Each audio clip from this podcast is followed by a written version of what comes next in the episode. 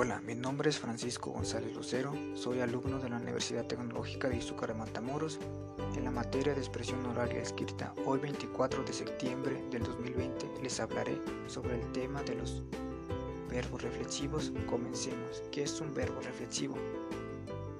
Son verbos que expresan una acción realizada y recibida al mismo tiempo del sujeto. El sujeto de la acción y quien recibe es el mismo. Para conjugar un verbo reflexivo se combina siempre el verbo con el pronombre reflexivo correspondiente, que lo precede en todas sus formas con un pronombre reflexivo que siempre ha de concordar con el sujeto en persona y número. Por ejemplo, yo me peino, tú te peinas, él, ella, usted se peina, nosotros nos peinamos, vosotros os peináis, ellos, ustedes se peinan. Los pronombres reflexivos se sitúan en cuatro formas. La primera, delante de un verbo en cualquiera de sus formas personales. Segunda, delante del imperativo en forma negativa y a continuación del imperativo afirmativo. La tercera, directamente ante su paráfrasis verbal o detrás del infinitivo de la misma. Cuarta y última, en la fórmula estar y más el gerundio. El pronombre puede o después. Continuamos con el presente indicativo. Se utiliza para situar una acción en el momento del habla, en un futuro muy próximo para descubrir una rutina o acciones que repiten o para aludir a situaciones estables o permanentes. La conjugación del verbo en presente se elimina la terminación del infinitivo ar, er o ir y se añade la terminación correspondiente a cada persona.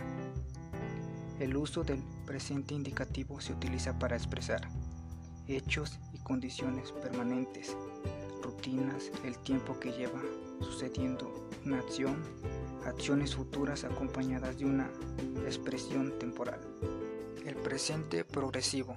La forma progresiva en español se forma con el verbo estar y con el gerundio del verbo que hace la acción, pues hace referencia a la acción que ocurre en el momento mismo en el que se habla. Se toma la raíz del verbo al infinitivo, es decir, toda la parte viable del verbo y se agrega ando si es del verbo del primer grupo. Se agrega yendo si es un verbo del segundo y tercer grupo. Si la terminación es en ar, de hablar agregamos ando a la raíz del verbo para formar el gerundio. Un ejemplo sería, mi hermana está hablando con su esposo. Pero si la terminación es en er, ir, de beber y vivir, agregamos yendo a la raíz del verbo para formar el gerundio. Un ejemplo sería, yo estoy bebiendo una cerveza.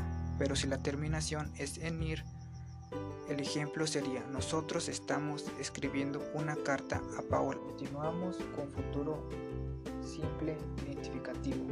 Se utiliza en el español para expresar una acción venidera, una interacción a una probabilidad, para identificar las situaciones en las que pueden emplearse en español el futuro simple, así como a conjugar los verbos regulares y irregulares.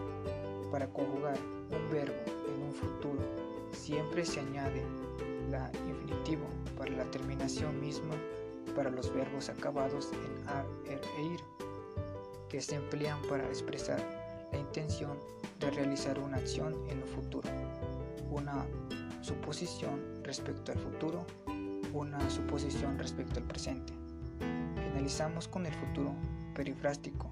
Semánticamente suele designarse un futuro inmediato a un futuro cercano no especificado. Únicamente usa el verbo ir con cada forma y sigue con la preposición a y el verbo infinitivo. Por ejemplo, pronto me iré de aquí. Iba a irme, pero ahora he decidido quedarme. Cuando me vaya a ir, avisaré. La conclusión sería que cada verbo depende de la conjugación para poder realizar su determinación correspondiente a cada persona. La finalidad de esta investigación es poder aprovechar mejor que son los verbos reflexivos. De antemano ha sido todo, les mando un saludo y muchas gracias por su atención.